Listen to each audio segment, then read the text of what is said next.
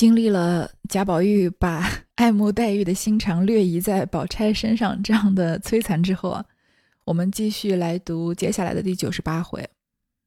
上一回结束的时候说到啊，在黛玉之死这一段，他是用倒叙来写的。那我们就来看一看，算是后四十回里面最著名的一幕，就是黛玉之死吧。却说宝玉成家的那一日，黛玉白日已昏厥过去。却心头口中一丝微气不断，把个李纨和紫娟哭得死去活来。到了晚间，黛玉却又缓过来了，微微睁开眼，似有要水要汤的光景。此时雪雁已去，只有紫娟和李纨在旁。紫娟便端了一盏桂圆汤和的梨汁，用小银匙灌了两三匙。黛玉闭着眼。静养了一会子，觉得心里似明似暗的。此时李纨见黛玉略缓，明知是回光返照的光景，却料着还有一半天耐头，自己回到稻香村料理了一回事情。这里黛玉睁开眼一看，只有紫娟和奶妈并几个小丫头在那里，便一手攥了紫娟的手，使着劲说道。我是不中用的人了，你服侍我几年，我原指望咱们两个总在一处，不想我。说着，又喘了一会子，闭了眼歇着。紫娟见他攥着不肯松手，自己也不敢挪动，看他的光景比早半天好些，只当还可以回转。听了这话，又寒了半截。半天，黛玉又说道。妹妹，我这里并没亲人，我的身子是干净的，你好歹叫他们送我回去。说到这里，又闭了眼不言语了，那手却渐渐紧了，喘成一处，只是出气大，入气小，已成促急的很了。紫娟忙了，连忙叫人请李纨，可巧探春来了，紫娟见了。忙悄悄地说道：“三姑娘，瞧瞧林姑娘吧。”说着，泪如雨下。探春过来摸了摸黛玉的手，已经凉了，连目光也都散了。探春、紫娟正哭着叫人端水来给黛玉擦洗，李纨赶忙进来，三个人才见了，不及说话，刚擦着，猛听黛玉直声叫道。宝玉，宝玉，你好。说到“好”字，便浑身冷汗，不作声了。紫娟等急忙扶住，那汗欲出，身子便渐渐的冷了。探春、理完，叫人乱着笼头穿衣。只见黛玉两眼一翻，呜呼，香魂一缕随风散，愁绪三更入梦遥。这就是黛玉之死的场景，就在宝玉娶宝钗的那一日啊。白天的时候，黛玉已经昏过去，不省人事了，但是还没有彻底的断气。李纨和紫娟在她的床边，非常的伤心。到了晚间呢，她又缓过来了，而且似乎有要喝水、要喝汤的光景。前面说过嘛，一个人想要吃东西、喝东西的时候，应该是算是有了求生意志，一般来说是生命的气息更加浓了才对。但是黛玉这不是啊，她这是一种回光返照的情景了。紫娟啊，也不可能真的喂她什么能够这个大嚼的东西，对吧？就一盏桂圆汤，加的这个梨子汁，有一点糖分，给她用小银匙灌了两三匙而已。那黛玉就闭着眼睛静养一会儿，心里觉得似明似暗的。其实这段黛玉之死啊，高鹗就是完全没有描写林黛玉的心理活动，只描写了她病中的状态。李纨知道黛玉是回光返照，但是想啊，这样子的情况肯定还是要持续个一天半天的，就自己先回稻香村料理事情了。结果在这当中呢，黛玉睁开眼睛，没有看到李纨，身边只看到了紫娟和奶妈和几个小丫头，就是真正亲近的人只有这些仆人在旁。他就抓着紫娟的手啊，跟她说自己快不行了，说你服侍我这些年啊，我指望着我们总能在一起。结果没想到，说着呢，又喘了一会儿。这个话说不说完也无所谓啊，大概就是紫娟听到话的这个意思，就是本来以为姐妹们总可以在一起的，结果没想到她要先走了。那紫娟看他攥着不肯松手，自己也不敢动，看他的光景能说话了吗？比之前好一些，还以为呢他能回转能好起来，但是听这个话又寒了半截，就是都经过了黛玉可能身体复好到原来是回光返返照这个心态的转变。过了一会儿呢，黛玉说啊，妹妹，我这里没有亲人，我的身子是干净的，你好歹叫他们送我回去。她想要回到苏州或者扬州，她来的地方。其实这里我还挺同意的，“治本节来还节去，强于污闹陷渠沟”，这是黛玉在葬花的时候吟出《葬花吟》《葬花吟》中间的句子。虽然这么表面的翻译“之本节来还节去”，就是让黛玉和紫娟说我身子是干净的，让他们送我回去，有一点太直白了。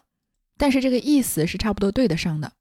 再加上呢，晴雯之死的时候，她也是回到了家里面，死在自己的床上。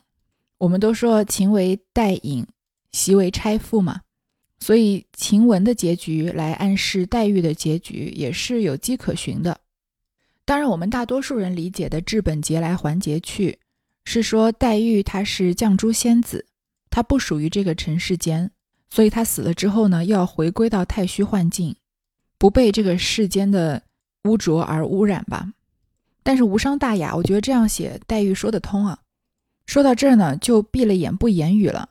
她的手呢，就渐渐握得更紧，气喘成一处，但是出气大，入气小，就是呼吸已经很困难了。紫娟呢，赶忙赶忙叫人去请李纨。正好这个时候探春来了，她就赶紧叫探春去看看林姑娘。探春在摸林黛玉的手的时候，她的手已经凉了，目光也散了，就是已经死掉的状态嘛。他们正哭着叫人端水来给黛玉擦洗。李纨也赶快进来，刚擦着，黛玉直声叫道：“就说宝玉，宝玉你好。”然后这句话没说完，就浑身冷汗，不作声了，彻底的去了。探春、李纨啊，就叫人乱着笼头穿衣。这时候，黛玉两眼一翻啊，香魂一缕随风散，愁绪三更入梦遥。就是说林黛玉香消玉殒了嘛。在我刚开始看《红楼梦》的时候啊，还有挺多人在讨论。黛玉说的这个“宝玉你好”，他是说你好怎么样？但是现在再有人问这个问题，好多人就说后四十回续写是伪红楼，根本不用去追究黛玉说的是什么话，因为那不是曹雪芹的意思。怎么说呢？我首先觉得这个写法是一个比较聪明的学写法，说聪明也好，说投机取巧也可以，毕竟这样写啊，把 他的伤害降到最低吧，我觉得。因为《红楼梦》读到这里，我们都知道它是一个不能续的作品。古往今来就出了这么一个曹雪芹。如果说有一些小说啊，在某几个方面，比如说它的立意或者是情节的精彩程度，但是某一个方面可以比《红楼梦》更高，是完全没有问题的。或者看你从什么样的角度看嘛。但是就一本小说成功的小说来说啊，整体质量高于《红楼梦》的，我觉得是没有的。所以我们在进入八十一回的时候就先说嘛，一个人他敢续写《红楼梦》，已经是一个很了不起的成就。那既然续不好，在我们都知道黛玉要死的情况下，怎么写黛玉的死？我觉得这种开放性的写法算是比较安全也比较折中的吧，就留给读者更多的想象空间，让他们自己去发挥，自己去想林黛玉临终的时候到底想要说一句什么话嘛。因为大多数人认为林黛玉临终的遗言一定是跟宝玉有关系的，所以把已知信息写出来，未知信息就用省略号代替，是一个很安全、很折中的写法。如果说你要我猜啊，黛玉死前最后一句话说的是什么？我倒是觉得很有可能跟贾宝玉无关。就是从晴雯之死看来啊，他死的那一夜就在呼唤他的娘，贾宝玉还觉得很奇怪，说难道都没提到我吗？他觉得自己在晴雯生生命里面占这么重要的位置，晴雯死前一定叫唤的是他。但是前半他猜对了前半段，却猜错了后半段。我觉得其实林黛玉也很有可能是这样，因为在曹雪芹塑造的这个十二钗的女性人物里面，可以说没有一个是依附着男人而作为附庸品存在的。她每一个人的形象都特别的独立，特别的鲜活。即使是有些人可能有这个心机。说要嫁给一个什么样的男人，但是在写他们的日常的时候，他们也是一个独立鲜活的个体。我们都知道林黛玉和贾宝玉的羁绊很深很深，从前世的绛珠仙子和神瑛使者就开始了。我们也都知道他们是木石前盟。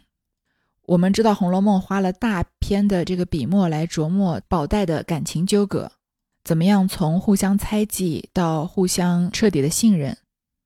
但是大多数的时候，至少我看黛玉吧，她还是一个独立的人格，她不是依附着宝玉存在的。而她生命里面最大的不安全感，一开始是始自于他寄人篱下，他母亲早早就去世了嘛，后来六岁又失了父亲。所以被贾母接过来贾府里面安置，他永远有一种无依无靠、飘在半空中没有根这样的不安全感，也是这样的不安全感啊，导致他在对和宝玉的感情上也有很大的不安全感，因为没有人替他做主，没有人会去帮他，没有人替他精心的安排怎么样住进贾府，怎么样嫁给宝玉，有什么不知道是真是假的金玉良缘，他这一生确实是带着使命来还眼泪来的。但是我们所喜欢的《红楼梦》里的林黛玉，更多的喜欢的是她不畏惧世俗的眼光，她对于各种生命的怜惜，甚至是她小时候的乖张和任性。贾宝玉在她生命中，在她心里自然是占了很大很大的比重。那我也不会认为林黛玉是为情而死，因为在他和贾宝玉彻底的达成了对彼此的信任之后，他就完完全全的拥有了贾宝玉了。我认为他们俩的感情是比单纯的婚姻上的结合要高很多的。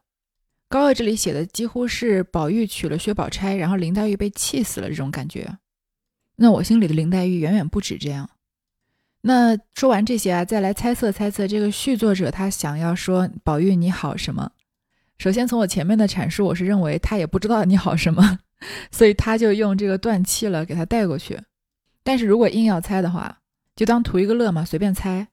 我更倾向于黛玉可能说：“宝玉，你好生过了这一世，不要因为我的死而万念俱灰，而放弃了活着的念头。”因为他们两个人是在心灵上百分之一百彼此拥有的，所以即使肉身去了，也改变不了他们在心灵上达到这个和谐的事实。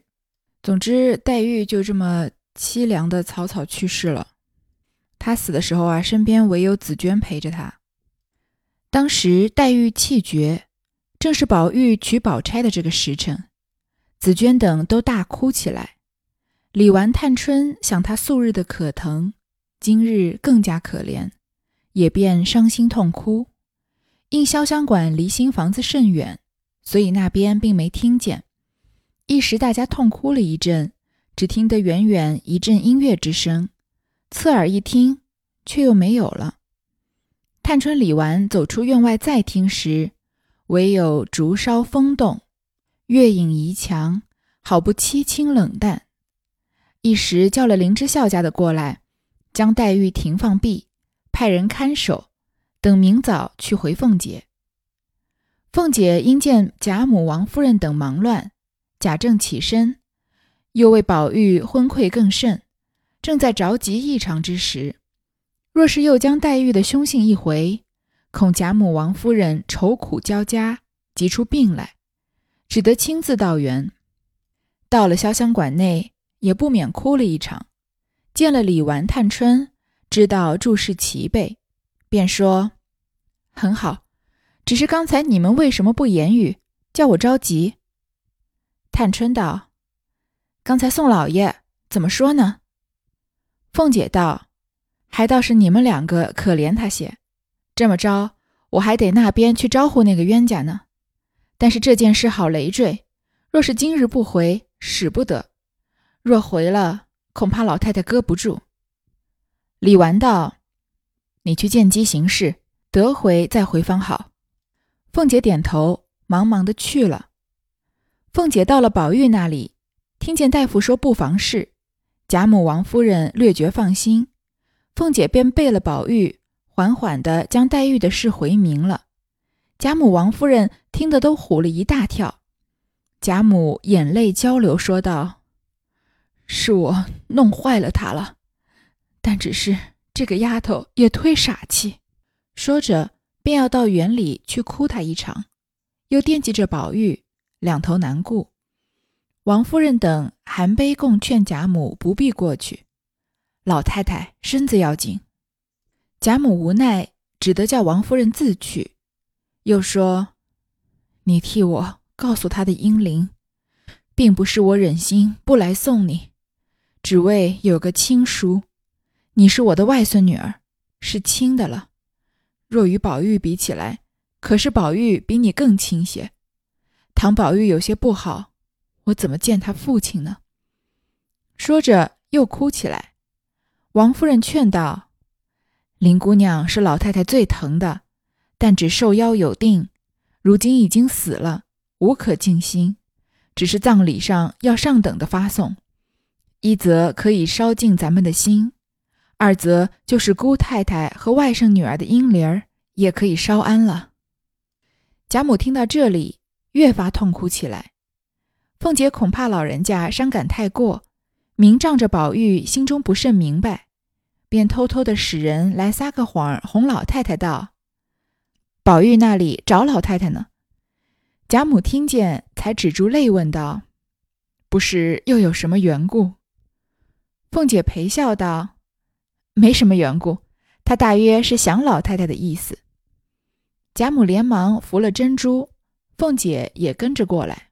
这个对比呢，其实就是写在偌大的贾府里面，一边在办喜事，另外一边正在办丧事，或者不说办丧事吧，有一个人正在生命正在消失。凤姐呢又找不到合适的机会回贾母，因为这会儿贾宝玉正在娶亲。到了知道宝玉已经不妨事儿了，她才在外面缓缓的把黛玉的事情回明了。当然，贾母的悲伤和我们想象中的悲伤是不能比的。因为在续写的版本里面，好像黛玉在贾母心中的地位没有那么重了。前面已经出现过不少次，最后贾母做出了一个取舍，就是她觉得宝玉是她的亲孙子，而黛玉是她的外甥女，所以黛玉死呢，她不能去哭一场，而是要守在这儿，宝玉呃为宝玉办亲事，只说呢葬礼要上等的发送，就是要风风光光的办，按照这个他们贾府的份例啊，办得漂漂亮亮。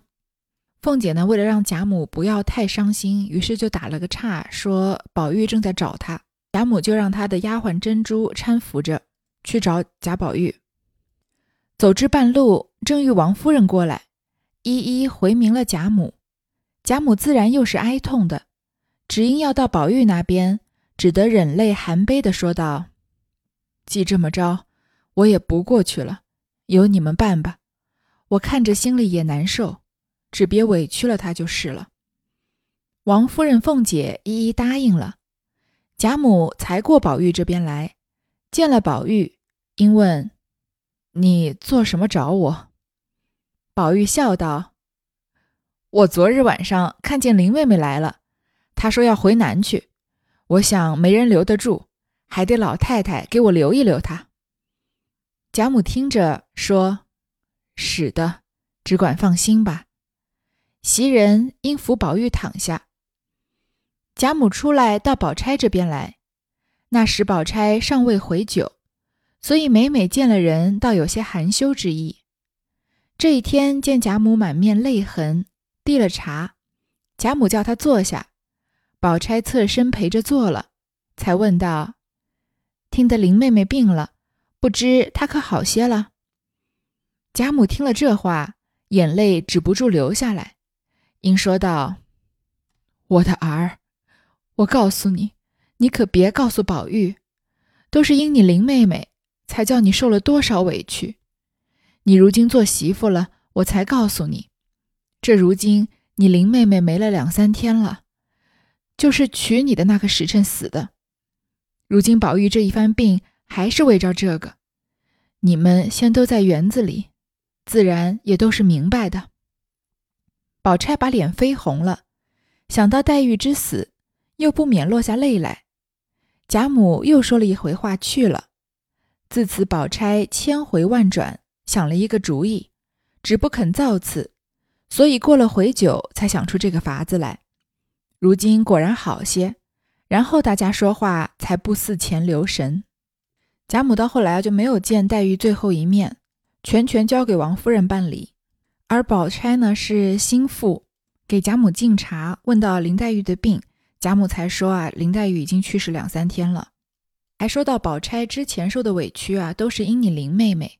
宝钗知道这个真相呢，又看到宝玉病成这样，所以呢，才想出了在宝玉面前直接说出黛玉已经去世的这个法子来，就是我们前面说的以毒攻毒嘛。那宝玉在鬼门关走了一遭，又听到这个巨大的噩耗，病情呢反而渐渐好转起来。独是宝玉虽然病逝一天好似一天，他的痴心总不能解，必要亲去哭他一场。贾母等知他病未除根，不许他胡思乱想，怎奈他郁闷难堪，病多反复，倒是大夫看出心病，索性叫他开散了，再用药调理，倒可好得快些。宝玉听说，立刻要往潇湘馆来。贾母等只得叫人抬了竹椅子过来，扶宝玉坐上。贾母、王夫人即便先行，到了潇湘馆内，一见黛玉灵柩，贾母已哭得泪干气绝，凤姐等再三劝住，王夫人也哭了一场。李纨，便请贾母、王夫人在里间歇着，犹自落泪。宝玉一到，想起未病之先来到这里，今日屋在人亡。不禁嚎啕大哭，想起从前何等亲密，今日死别，怎不更加伤感？众人原恐宝玉病后过哀，都来解劝。宝玉已经哭得死去活来，大家搀扶歇息。其余随来的，如宝钗，聚集痛哭。独是宝玉必要紫娟来见，问明姑娘临死有何话说。紫娟本来深恨宝玉，见如此，心里已回过来些。又见贾母、王夫人都在这里，不敢洒落宝玉，便将林姑娘怎么复病、怎么烧毁帕子、焚化尸稿，并将临死说的话一一都告诉了。宝玉又哭得气噎喉干。探春趁便又将黛玉临终嘱咐待救回南的话也说了一遍。贾母、王夫人又哭起来，多亏凤姐能言劝慰，略略止些，便请贾母等回去。宝玉哪里肯舍，无奈贾母逼的逼着，只得勉强回房。我们对比晴雯死的时候，虽然没有过多的琢磨宝玉的悲痛，因为在死那天，曹雪芹给贾宝玉安排了很多事情，又是贾政叫他去作诗了，又是王夫人要他来回话了。所以他虽然在夜里短暂的梦到了晴雯，说他要去了，自己知道晴雯已走，但是一直到第二天的晚上才真正确认了晴雯的死讯，而且再加上有个小丫鬟编了一个花神的故事来骗宝玉，所以宝玉就转悲为喜了。但是从后面宝玉为晴雯写了这么长的一篇《芙蓉女儿诔》啊，也可以看得出，有的时候悲痛不是说你这个人哭得死去活来，谁哭得大声谁就更难过。有句话叫“哀莫大于心死”。有些人会用嚎啕大哭来表现伤悲，但是有些人不会。所以在黛玉的这个灵柩旁边啊，每一个人都是哭得死去活来，聚集痛哭，嚎啕大哭，哭得气噎喉干，哭得泪干气绝。但是我们听起来却并不比读《芙蓉女儿诔》的时候更加悲伤。所以也是说明文学水平的高低不是靠词语的堆砌。一日。贾母特请薛姨妈过去商量，说：“宝玉的命都亏姨太太救的，如今想来不妨了，独委屈了你的姑娘。如今宝玉调养百日，身体复旧，又过了娘娘的功夫，正好圆房，要求姨太太做主，另择个上好的吉日。”薛姨妈便道：“老太太主意很好，何必问我？宝丫头虽生得粗笨。”心里却还是极明白的，他的情形，老太太素日是知道的。但愿他们两口言和意顺，从此老太太也省好些心，我姐姐也安慰些，你也放了心了。老太太便定个日子，还通知亲戚不用呢。贾母道：“宝玉和你们姑娘生来第一件大事，况且费了多少周折，如今才得安逸。”必要大家热闹几天，亲戚都要请的。一来仇怨，二则咱们吃杯喜酒，也不枉我老人家操了好些心。薛姨妈听说，自然也是喜欢的，便将要办庄联的话也说了一番。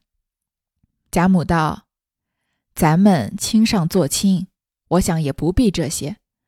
若说动用的，他屋里已经满了，必定宝丫头她心爱的要你几件，姨太太就拿了来。我看宝丫头也不是多心的人，不比得我那外孙女儿的脾气，所以她不得长寿。”说着，连薛姨妈也便落泪。恰好凤姐进来，笑道。